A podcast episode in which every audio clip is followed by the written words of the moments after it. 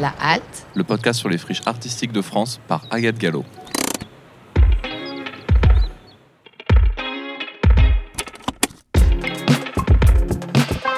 un podcast de quartier libre.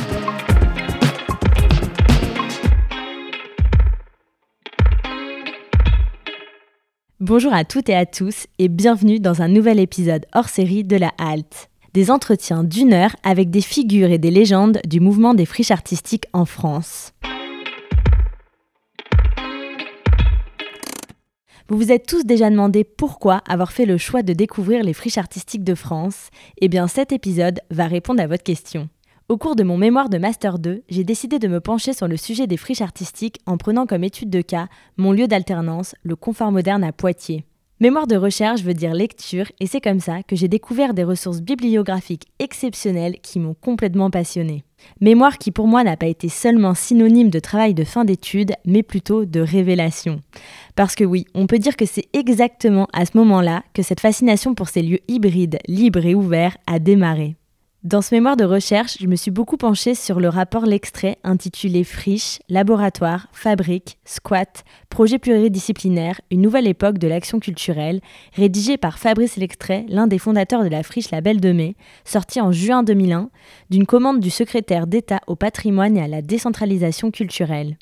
Lors de mon passage à la Belle de Mai pour le 11e épisode de la Halte, il était impossible de ne pas faire la rencontre de Fabrice L'Extrait. Attablé à l'étage de son restaurant, les grandes tables au cœur de la friche La Belle de Mai, on y parle des débuts de la friche, de l'époque où le groupe IAM était l'un des premiers à s'y installer, et on échange plus globalement sur l'essence même de ces lieux. Je vous invite à compléter cette écoute avec l'épisode dédié à la friche La Belle de Mai, où la halte y posait ses micros pendant 5 jours en novembre dernier. Bonne écoute Bonjour euh, Fabrice, on va euh, faire euh, ce petit épisode qui est le premier hors série de la saison de la halte.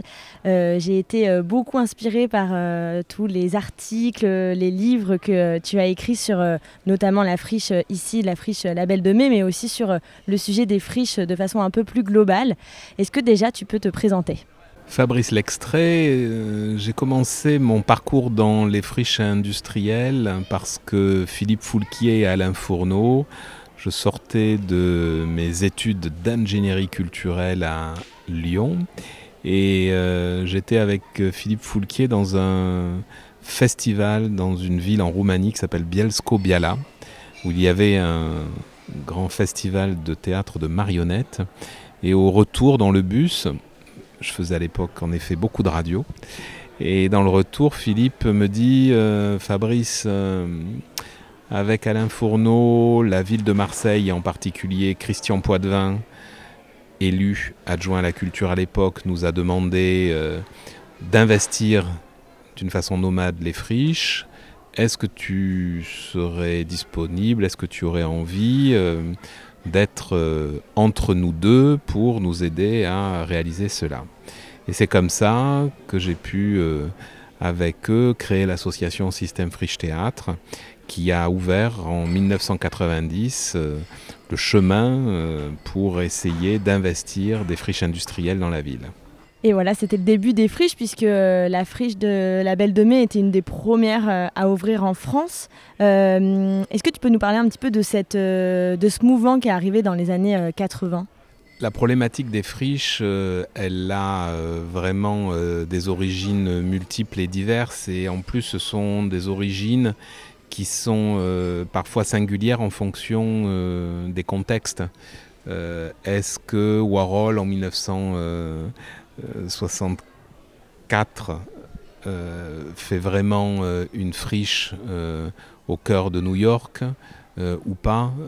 Est-ce que les mouvements punk dans les années 70, lorsqu'ils ouvrent des squats, font des friches Est-ce que, en effet, lorsque Ariane Mouchkine ouvre la cartoucherie de Vincennes, elle fait elle-même euh, aussi un nouveau territoire de l'art.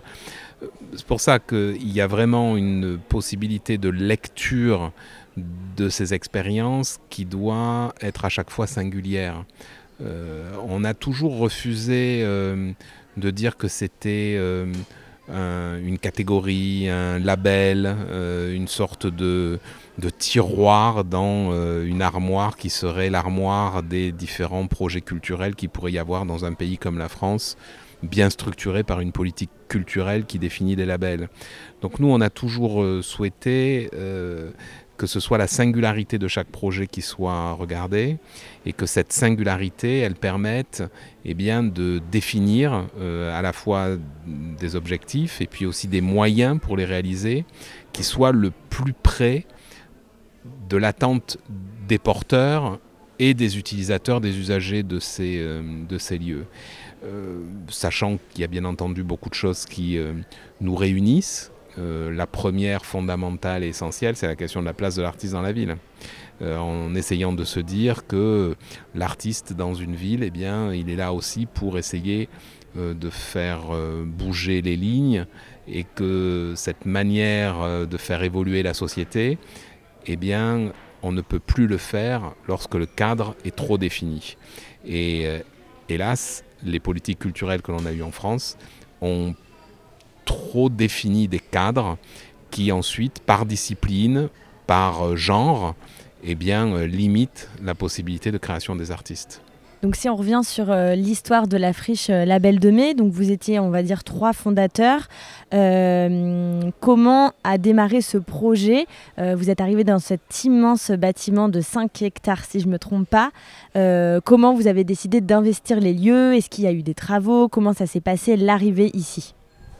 La friche, elle n'est pas l'œuvre euh, d'un, deux, trois ou quatre initiateurs. La friche, elle est vraiment euh, une œuvre commune euh, qui est qu'à un moment donné, la puissance politique, des opérateurs, des artistes se disent il y a à écrire une histoire qui soit en résonance avec ce qui se passe dans Marseille. Lorsque Christian Poitvin confie oui, cette intuition politique à Alain Fourneau et à Philippe Foulquier, lui, personnellement, il est très inspiré de ce qu'il vit en tant que poète-performeur lorsqu'il intervient à Berlin, euh, à Madrid, euh, à Copenhague. Et lorsque l'on parle de ces trois villes, on voit ce qu'un poète-performeur pouvait faire au Christiana à ce moment-là. Euh, Philippe Foulquier, euh, lui, il a une approche qui est liée à des formes artistiques qui ne peuvent pas trouver dans son propre théâtre des euh, dispositifs scénographiques qui soient adaptés. Alain Fourneau, il euh, cherche des espaces dans lesquels les metteurs en scène et les comédiens avec lesquels il travaille puissent avoir des durées de répétition et de construction qui ne soient pas normées comme ça peut l'être dans d'autres euh, systèmes. Euh, personnellement, je, découvre cela et avec eh bien, ce que les artistes témoigneront, on se rend compte que ce qui est nécessaire, c'est d'inventer des lieux libres, souples et ouverts. Euh, il faut rappeler qu'en 1990, le projet à l'origine était d'être nomade. Euh, c'est-à-dire qu'on a eu une première friche au boulevard Magalon, on en a eu une deuxième euh, sur la Canebière, et puis on a pu, comme cela, investir et expérimenter des forces. Lorsque, dès 90, moi je visite cette usine, qui est encore une manufacture de tabac en, cours euh, de fermeture, ce sont là, euh, il faut se le rappeler, 150 hein, 000 mètres carrés que je visite, qui sont encore euh, propres, dans lesquels les usines viennent d'être arrêtées, dans lesquels il y a encore des journaux ouverts sur la table des contremaîtres. Donc on est dans un univers où ce bouleversement industriel euh, que la ville connaît depuis euh, la fin des années 80, le milieu des années 80, bat son plein. On ne peut pas imaginer, nous, quand on visite ce lieu, qu'on va réussir à l'investir seul. Et en 92, lorsqu'on nous confie les clés, la première chose que l'on fait, c'est que l'on essaye de solliciter d'autres forces vives de la ville pour leur dire euh, euh, vous avez peut-être un endroit mais il n'est pas assez grand, vous n'avez pas d'endroit parce que vous sortez euh, de l'école, vous avez un endroit mais la nuisance sonore que vous provoquez est trop forte. Et c'est comme ça qu'on réunit très vite des gens qui viennent de tous horizons, de tous univers, euh, dont certains d'ailleurs signeront des carrières euh, qui sont assez mémorables, comme par exemple le groupe Ayam, qui est un des premiers à s'installer à la friche et euh, qui a encore pas sorti d'album. Donc le sujet qui va se construire ici, ça va vraiment être avec les expériences de chaque artiste et qui seront dans des esthétiques et dans des disciplines multiples. On aura bien entendu tout de suite une radio qui va s'installer là, des jeunes plasticiens qui sortent de l'école d'art euh, de Marseille. Il va y avoir euh, les premiers, euh, on va dire, les premières résidences en termes de musique innovatrices qui vont pouvoir s'y dérouler. On va avoir des projets aussi structurants qui vont vraiment donner le tempo à la définition du projet. Je pense bien entendu tout de suite au projet avec Armand Gatti, qui a, avec la parole errante ici, fait un projet qui s'appelle Adam qui est un des grands projets d'histoire culturelle de cette, euh, ville, etc. etc. Donc c'est dans cette multiplicité euh, que la friche va se construire à partir de toutes ces paroles d'artistes qui vont structurer le projet dans un dialogue également avec les politiques publiques qui sont euh, à Marseille euh, assez fragiles par manque de moyens, mais aussi souvent par manque de définition. Cette ce manque de définition, puisqu'il va y avoir une bascule politique en 1995 à Marseille, eh bien, va peut-être aussi nous donner une très grande liberté. Et euh, le respect qu'il y aura de la singularité et de l'écho euh, que prendra euh, ce lieu, avec les premières raves euh, ici, avec le premier cybercafé, première connexion Internet publique en France, elle a lieu ici quelques jours avant celle qui aura lieu à Paris. Donc dans des champs vraiment multiples et, divers, on va faire en sorte que eh bien, le paysage culturel de cette ville à la fois puisse oui, s'exposer, s'épanouir avec malgré tout un épanouissement euh, fragilisé par un déficit de moyens euh, vraiment terrible, et puis aussi avoir une possibilité d'attraction de forces qui ne sont pas encore à Marseille. En fait, finalement, euh, c'est un lieu qui va être accueillant pour tous, pour toutes les pratiques, mais ce qui arrive en premier, c'est quand même un endroit pour les artistes. C'est ça? La friche a toujours été imaginée comme une fabrique euh, culturelle et une fabrique artistique, mais elle n'a jamais été considérée comme un phalanstère.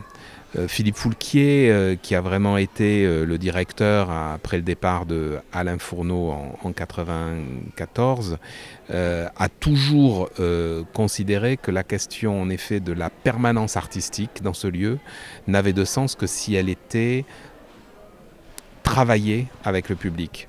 Euh, on, a vraiment toujours, avec euh, ce regard que Philippe euh, avait, on a toujours été dans une attention à la manière dont on pouvait faire en sorte que l'artiste vive sa ville et que la ville nourrisse le travail des artistes. C'est pour ça que même si on n'a pas pu toujours les tenir ouvertes euh, parce qu'il y avait des problèmes de sécurité dans euh, ce quartier, parce qu'il y avait des problèmes de moyens tellement forts qu'on ne pouvait pas garantir euh, la totalité de ce qui se passait à l'intérieur, mais il y a toujours eu cette envie de dire on n'est pas un studio de répétition, on n'est pas un atelier plastique, on est vraiment un endroit dans lequel la production artistique euh, part de l'émergence de l'écriture jusqu'à sa rencontre avec le public.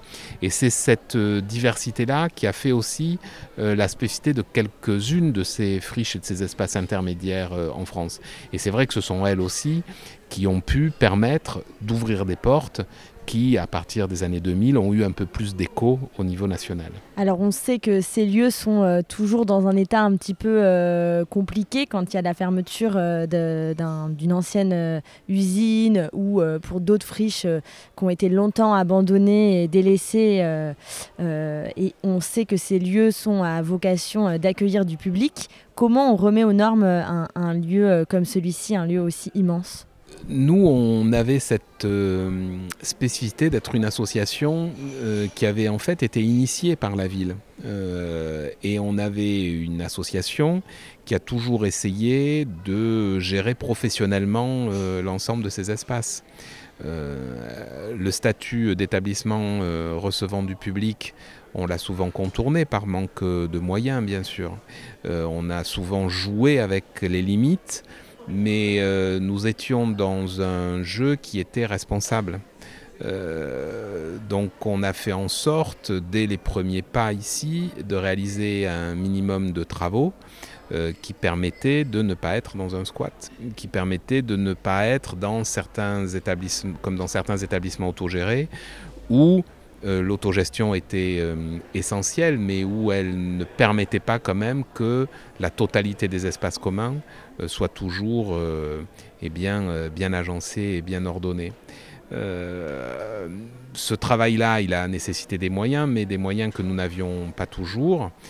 Et on a eu recours euh, très souvent, justement, à, la qualité des interventions techniques, à la qualité des premiers architectes qui sont venus nous aider dans ce travail-là, pour voir comment on pouvait garder bah, des espaces qui avaient des configurations formidables par leur taille, leur hauteur, euh, leur euh, nature d'accessibilité. Je pense par exemple au, toit de la friche, bien sûr, qui a été ouvert pour la première fois en 2000. Je pense bien sûr euh, au lieu de euh, soirée qui dès 93 recevait 1500 personnes.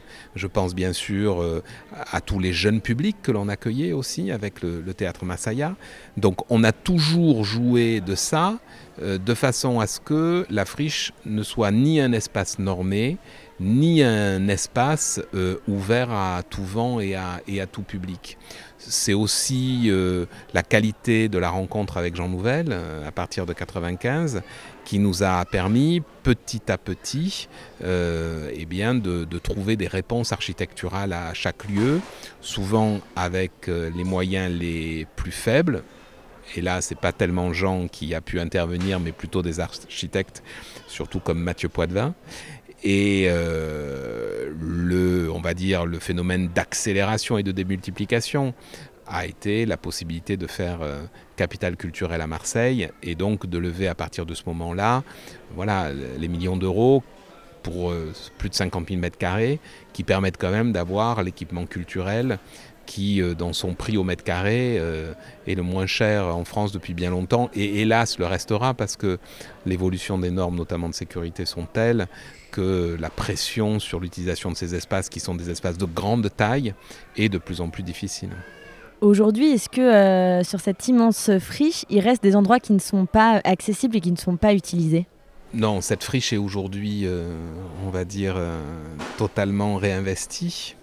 il y a des possibilités de densification, il y a des possibilités de nouveaux espaces. Un des derniers espaces que l'on a construit ici, c'est un parking qui a reçu d'ailleurs euh, un des prix les plus euh, célèbres en France en termes d'architecture qui s'appelle le prix de l'écart d'argent avec Christelle Filotico. Euh, donc on est vraiment au, terme de la transformation de, cet espace-là. la question qu'il y a aujourd'hui, c'est de quoi on parle quand on parle de la friche.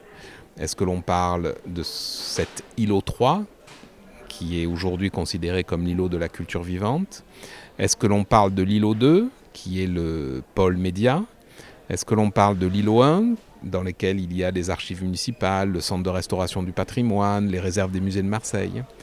Est-ce qu'on parle du couvent euh, où Juxtapose a développé un tiers-lieu sur un espace qui fait à peu près 10 000 m2 et avec euh, près de 2 hectares de terrain autour? Est-ce que l'on parle d'un petit bout de l'ex-maternité de la Belle de Mai qui est devenu le lieu de répétition de l'Opéra de Marseille? Est-ce qu'on parle des réserves du Mucem qui sont juste à côté, euh, dans un endroit délaissé de la caserne du Muy? Donc aujourd'hui, l'enjeu, il est vraiment euh, à cette échelle-là, et même au-delà, à l'échelle du quartier de la Belle de Mai.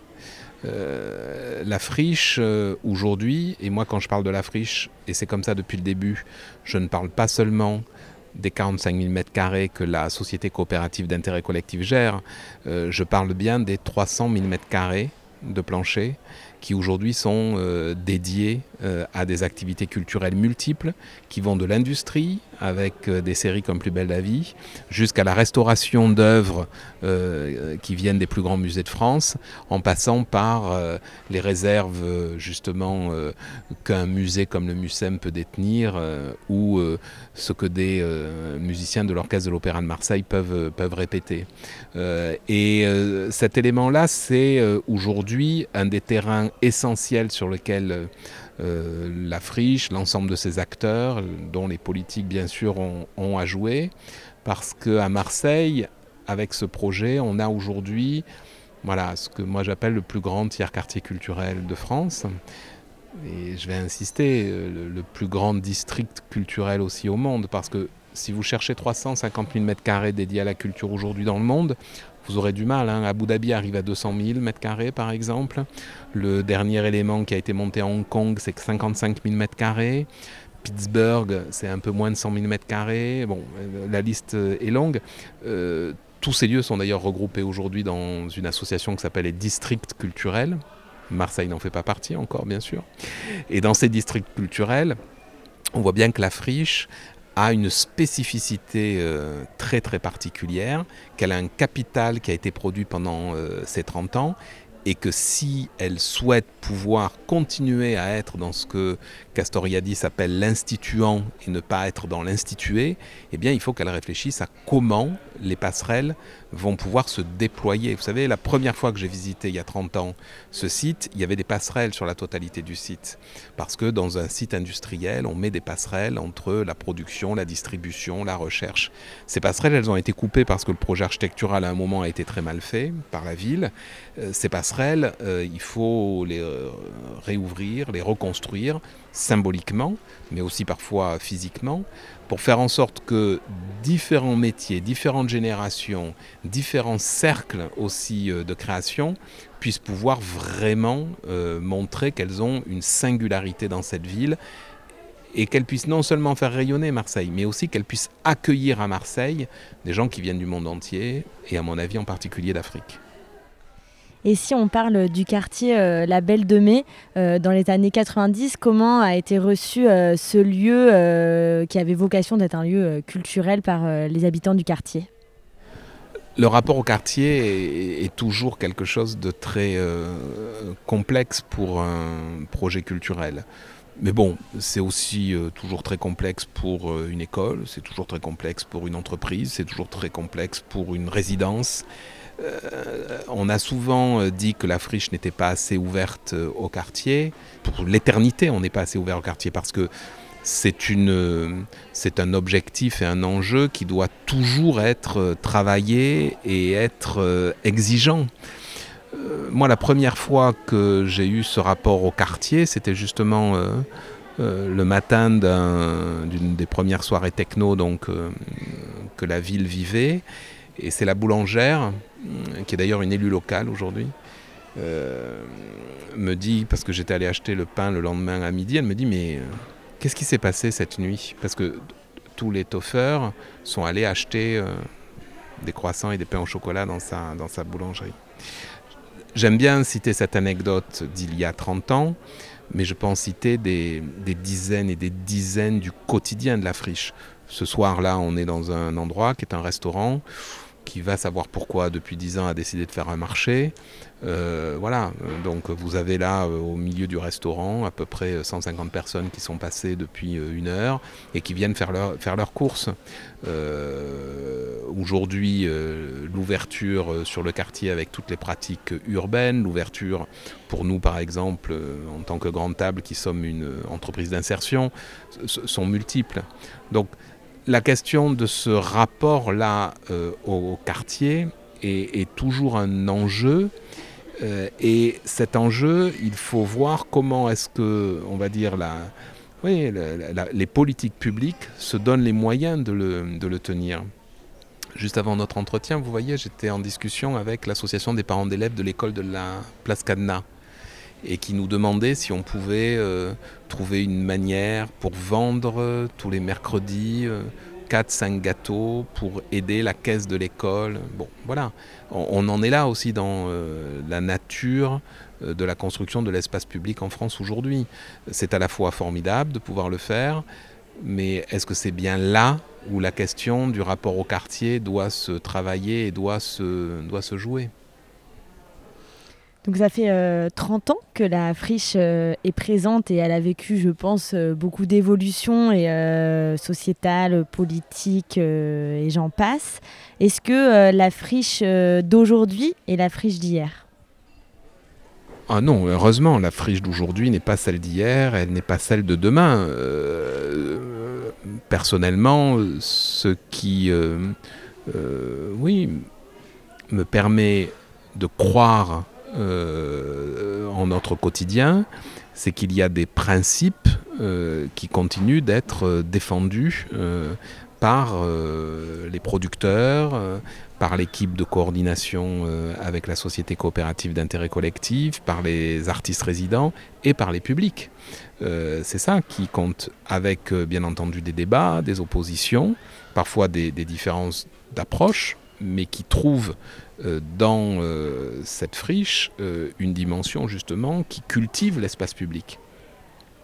Et là, lorsque je dis friche, je parle en effet surtout de l'îlot 3, de l'endroit où nous sommes installés avec justement, on va dire, les 70 résidents, les 15-20 producteurs permanents, les 400 artistes et les plus de 1000 personnes qui travaillent au, au, quotidien.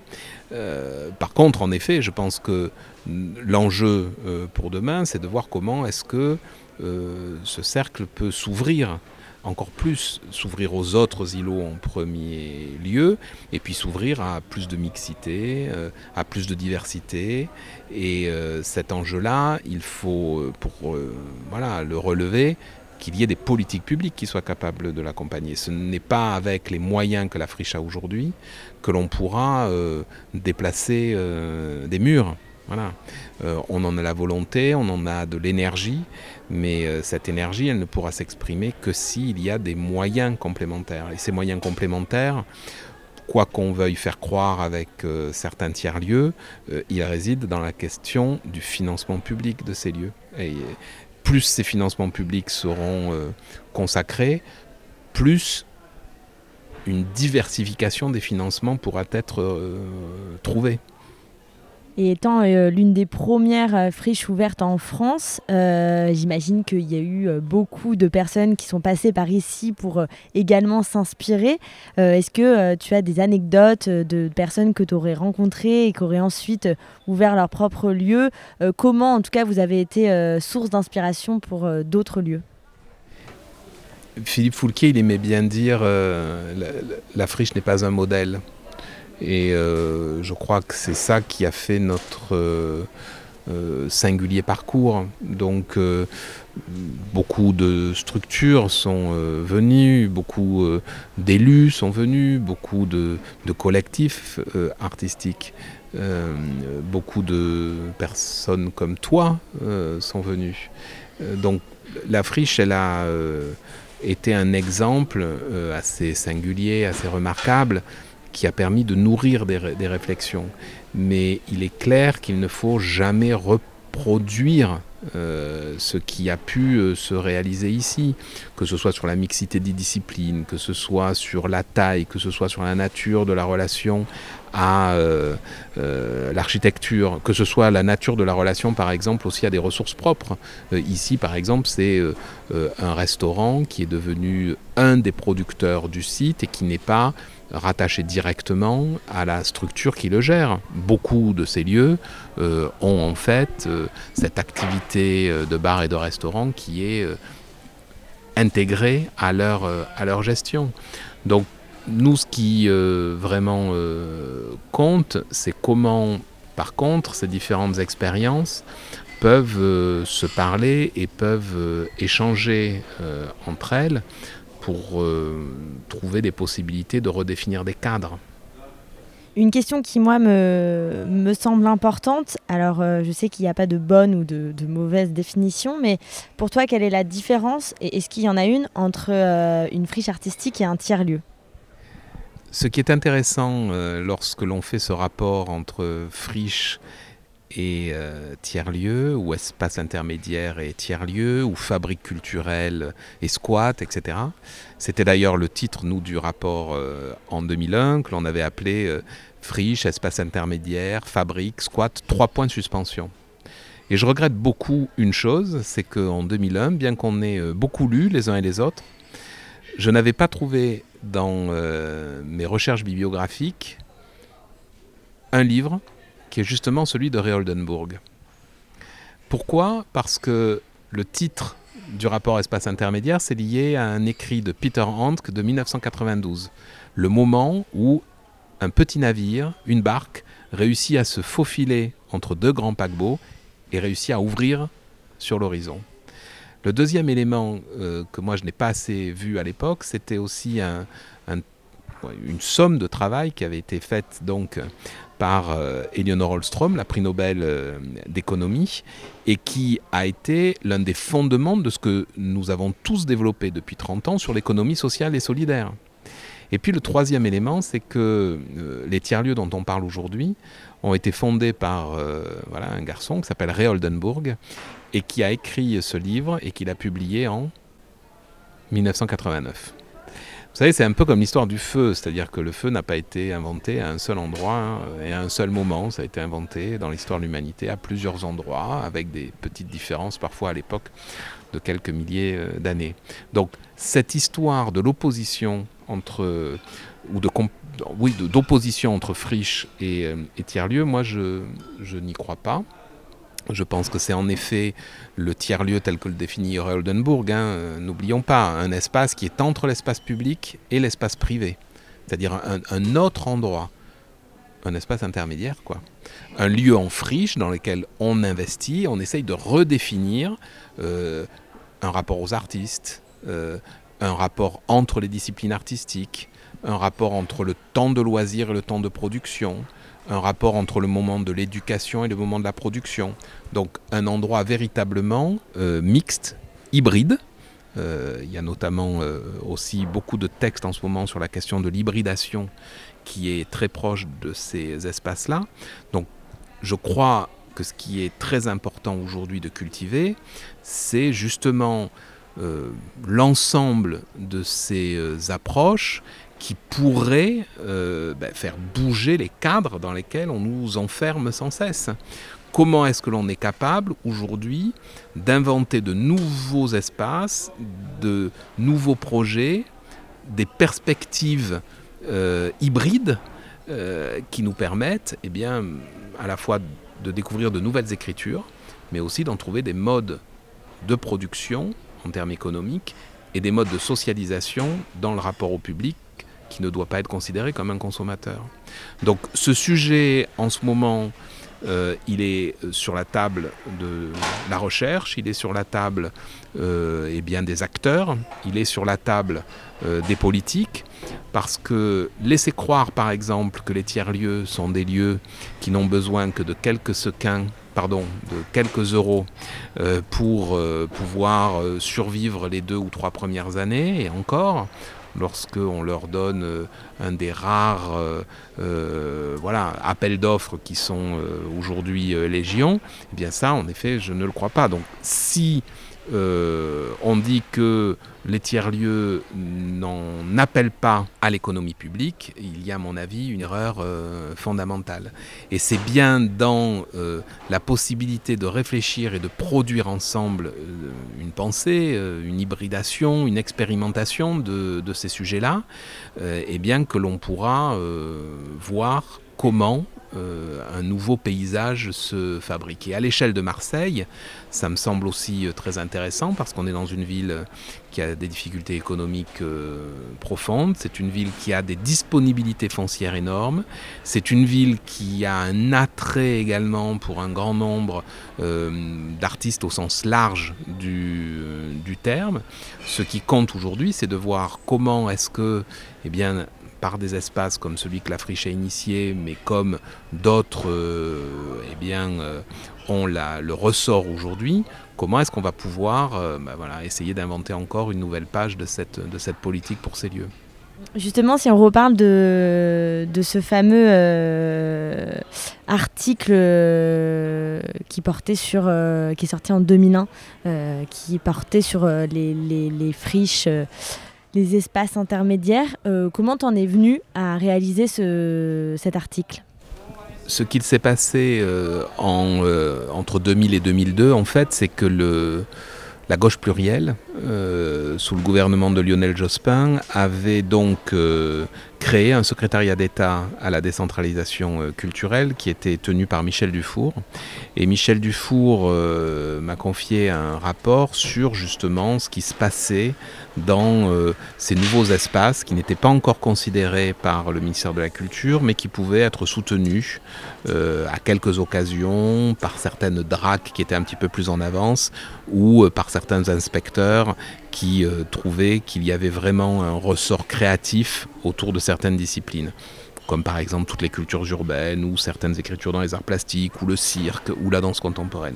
Donc euh, ce travail, euh, il a été vraiment très important et essentiel parce qu'on avait un ministère de la Culture qui à cette époque-là euh, eh bien, euh, était dans la phase ascendante de son conservatisme, qui maintenant a atteint des proportions euh, absolument démesurées, et que malgré cette ascension justement du conservatisme, Catherine Tasca était à l'époque la ministre de la Culture, Michel Dufour a pu, avec ce secrétaire d'État, créer un espace qui fait qu'aujourd'hui, eh bien, dans les 50 dates de l'histoire des politiques culturelles de la Ve République, cette page, elle est clairement identifiée comme, un moment important qui a permis de réfléchir à tout cela.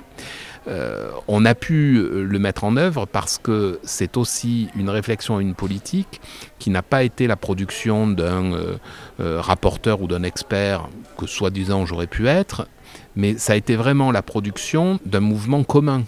La première chose que nous avons faite avec Michel Dufour, c'est de réunir un groupe d'une dizaine d'interlocuteurs de ces lieux-là pour les faire travailler mois par mois pendant plus d'un an sur comment euh, se problématiser leur situation.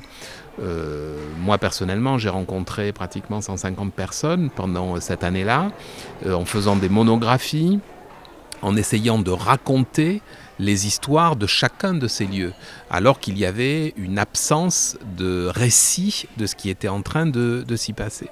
Et puis, ce qui a été entre 2001 avec la publication du rapport et 2002, euh, le moment très fort du colloque qui s'est passé ici sur les nouveaux territoires de l'art, c'est qu'on s'est rendu compte que cette réflexion, elle n'était pas euh, l'unique... Euh, centre d'intérêt d'un secrétariat d'État.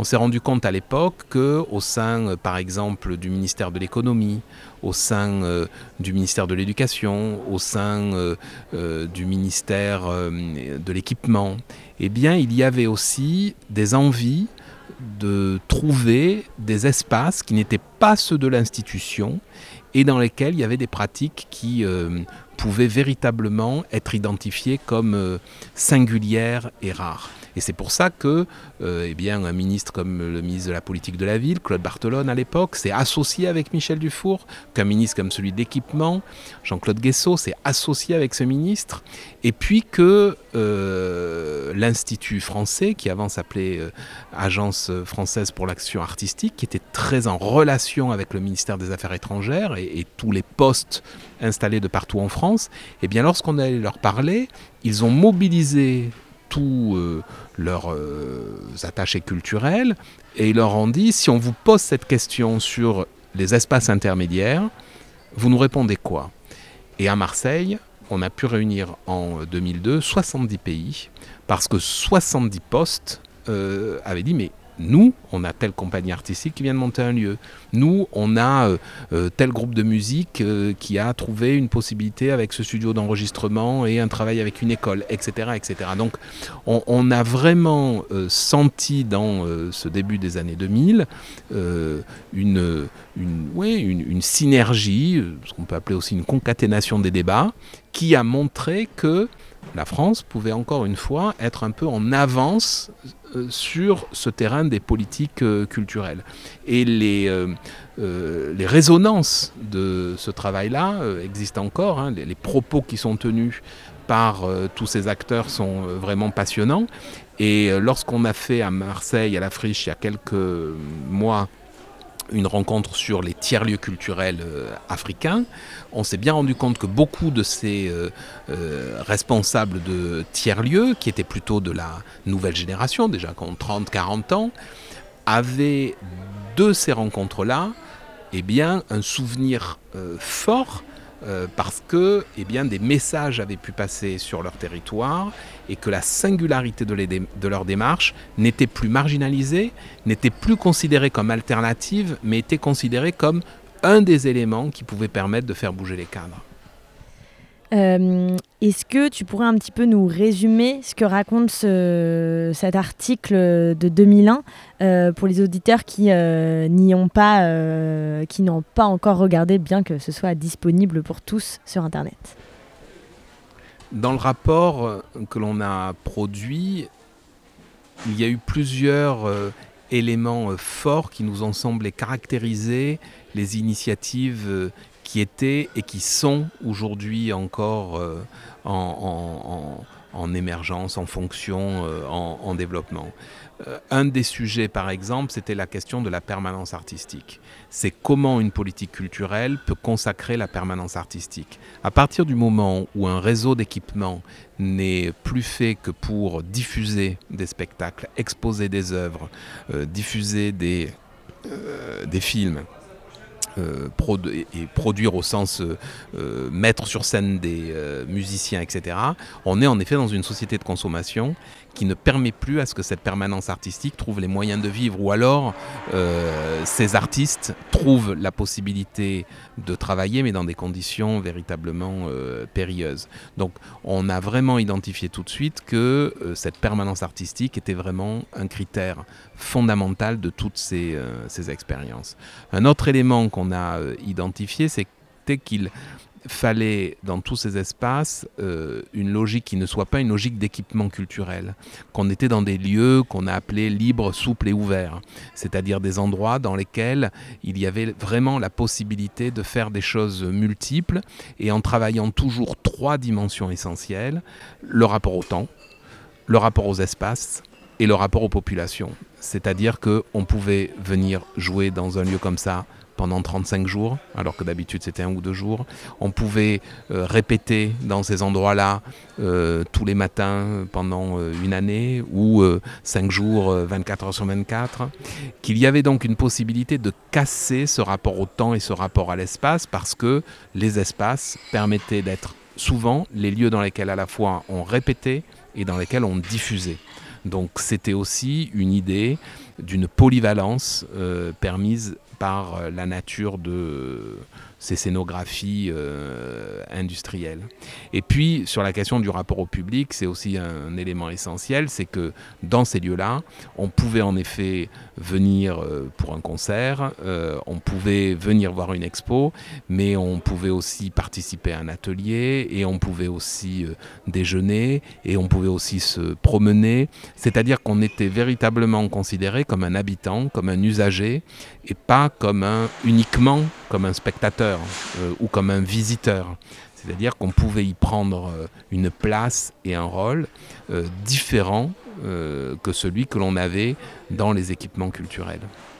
Hum, quels sont un peu les projets pour l'avenir de la friche La Belle de Mai dans les 5 ou 10 ans à venir? Qu'est-ce que vous souhaitez pour cet endroit? Personnellement, moi j'ai envie qu'on continue de considérer que la friche est infinie. Euh, que ce soit euh, justement un dispositif qui permette à de multiples écritures d'émerger, qui permettent à de multiples publics de se rencontrer. je crois que quand on dit que la friche est infinie, et c'est vrai que nos amis d'Encore Heureux avaient trouvé une, voilà, un très bon titre à leur travail à la Biennale de Venise avec Lieu infini. Euh, je pense que cette notion en effet euh, d'infini est très importante euh, pour ces nouveaux territoires de, pour ces nouveaux territoires de l'art. Après, d'une façon plus pragmatique, je pense que nous devons réussir ce tiers-quartier culturel. quand je dis que nous devons le réussir, il existe déjà, mais qu'il ne pourra véritablement se déployer et avoir dans les dix ans qui viennent, voilà, euh, la même, le, même horizon qu'on a pu se donner dans les années précédentes que si il est véritablement porté en commun. voilà, le, terme de commun dont on se rabat souvent en ce moment, c'est un terme que la friche doit mettre euh, voilà, tous les jours euh, sur la table. Euh, parce que la question du commun, aujourd'hui, on, ne la, on ne la définit pas encore, on ne la maîtrise pas encore, on ne la partage pas encore, même si elle a de très anciens fondements intellectuels, philosophiques. Notre temps doit aujourd'hui voir est-ce que ce commun est possible avec la forte dynamique individualiste que l'on euh, que l'on connaît. Et je, dis bien dynamique aussi, hein, je, ne dis pas repli. C'est-à-dire qu'aujourd'hui, c'est une, il y a une caractéristique euh, individualiste, mais qui peut très bien jouer et travailler avec le commun. Comment est-ce qu'on va être capable de le faire dans un projet comme la friche? Et c'est une question euh, à laquelle on ne répond pas hein, aujourd'hui, qu'on on ne sait pas, on ne sait pas répondre. Mais essayons de la poser et de voir comment l'espace public que l'on a produit eh bien, euh, reste ouvert. Aussi, ce qui est important dans ces lieux, moi, ce qui m'a toujours euh, touché, c'est que c'est des lieux qui sont un peu sauvés, qui ont une seconde vie, plutôt que, de les détruire pour en faire quelque chose de nouveau. c'est vraiment du, réemploi. et je pense qu'aujourd'hui, c'est de plus en plus d'actualité. Qu'est-ce que tu penses de, ce, de cette de cette chose de, des lieux qui sont, de, qui sont en fait euh, un peu sauvés En 1999, ici, on a fait euh, la première rencontre architecturale de, l'histoire de la friche avec euh, Jean Nouvel, mais surtout avec Hubert Tonka, qui est un éditeur et un intellectuel de l'architecture. Et on avait titré ce colloque de la modification architecturale. cette approche, elle a été essentielle dans l'histoire de la friche.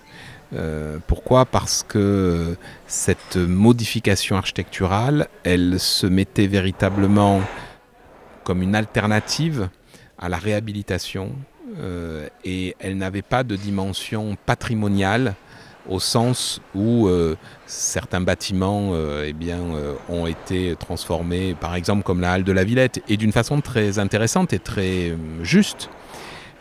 Mais ce qu'on a vraiment essayé de faire avec Jean Nouvel, Hubert Tonka, Mathieu Poitvin et bien sûr Patrick Bouchin, c'est de montrer que on pouvait ces espaces-là eh bien les appréhender et en écrire euh, eh bien, euh, euh, une, nouvelle, une nouvelle vie.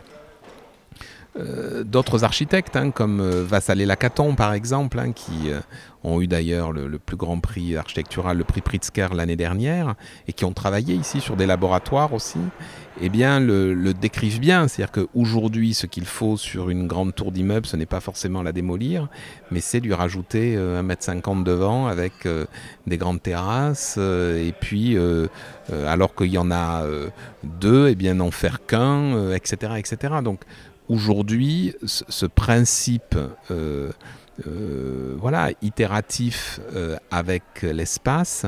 Beaucoup euh, d'architectes contemporains ont envie de s'en emparer. Et peut-être que l'on aura dans les années à venir de moins en moins d'espaces industriels disponibles comme ça, puisque l'ère industrielle étant finie depuis quelque temps, on aura moins d'espaces de cette nature-là. Mais on en parle beaucoup, par exemple, sur des espaces euh, commerciaux. Qu'est-ce qu'on va faire des, grands centres commerciaux, des périphéries, euh, du centre? Donc, euh, ce qui est intéressant, c'est les artistes peuvent être sur ce terrain-là, voilà, des personnes qui vont mener des expériences dans ces endroits et voir comment est-ce qu'on peut y trouver et y développer de nouveaux usages. À Marseille, il y a beaucoup de, lieux qui sont euh, un peu abandonnés, euh, des espaces euh, fonciers qui sont libres. Est-ce que tu sais ce qui est imaginé de tous ces espaces ici? Est-ce qu'il y a une volonté de créer des projets pour réinvestir ces lieux-là? Dans le cadre euh, de ce que je me suis permis d'appeler un tiers quartier culturel, euh, il y a une belle étape dans quelques années, enfin dans, deux ou trois ans, puisque le maire, par exemple, a annoncé qu'il allait euh, transformer un bâtiment abandonné, une ancienne comme ça manufacture entrepôt, en une médiathèque.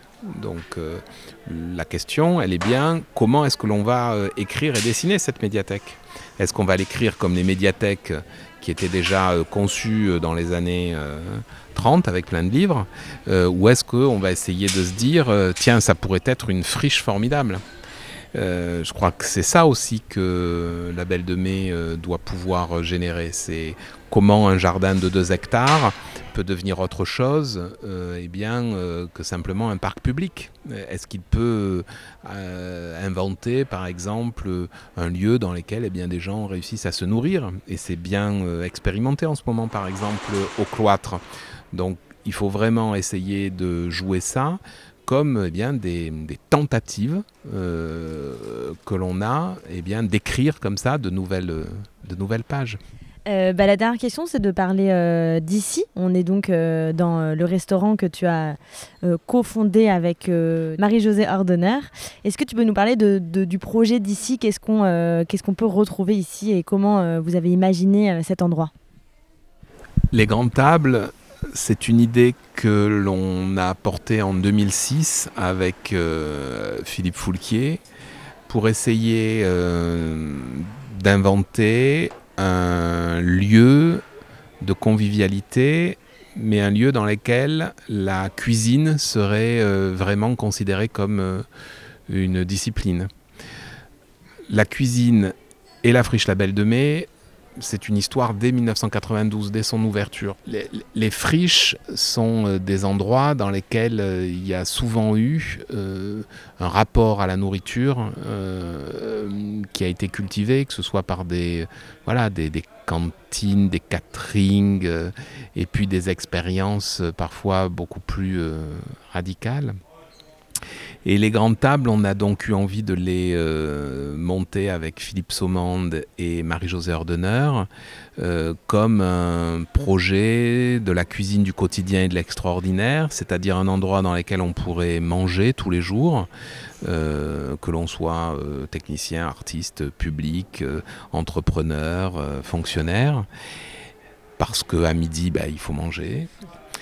Eh bien parce qu'après un spectacle, c'est pas mal aussi, qu'avant un concert, euh, boire un coup, euh, euh, que l'on pouvait donc comme cela aussi venir y faire presque des, fêtes ou des réceptions.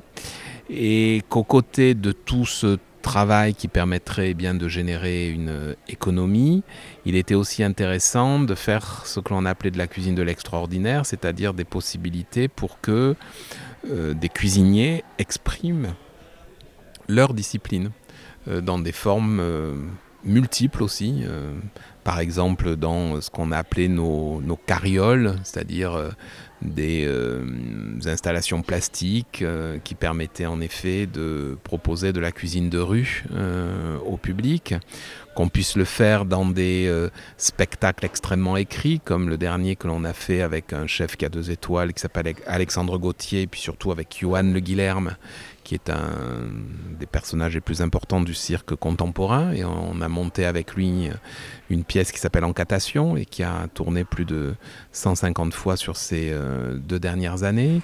C'était la possibilité euh, d'associer aussi euh, les populations les plus larges sur un projet comme celui-là. Donc que ce soit la friche Label de Mai ou dans un quartier qui s'appelle le Planda où on a fait en sorte eh bien, de créer des postes d'insertion aussi à l'intérieur de, des grandes tables.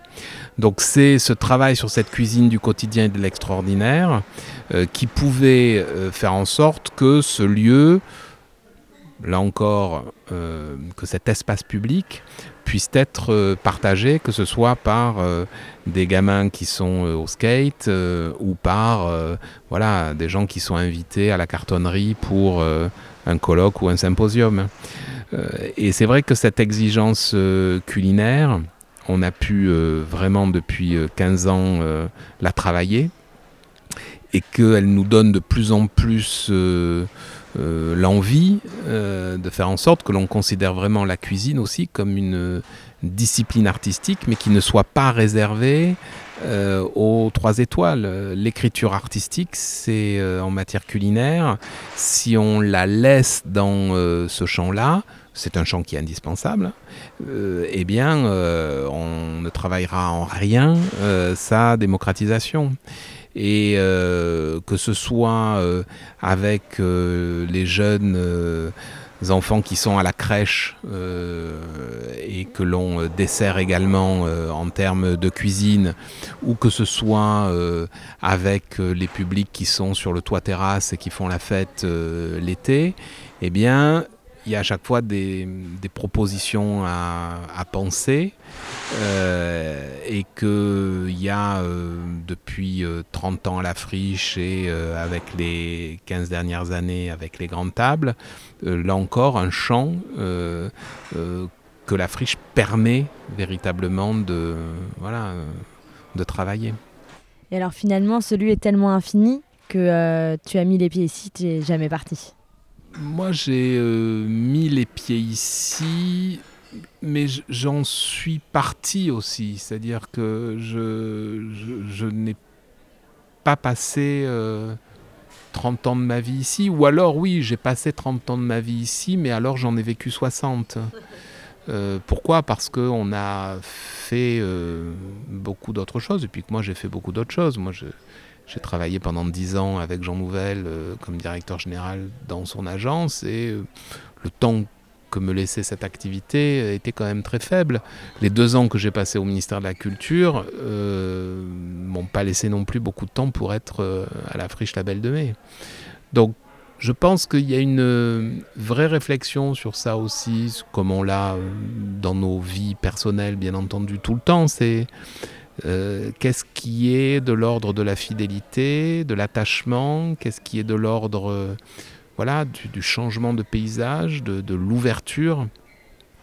Et il faut vraiment qu'on cultive quand on est frichiste, et je pense que c'est un, voilà, euh, un caractère indispensable, c'est qu'on cultive justement la possibilité d'exporter et d'importer euh, des images, des savoir-faire, euh, des rencontres, euh, et qu'il n'y a que comme ça qu'on restera sur des, dynamiques innovatrices dans les friches.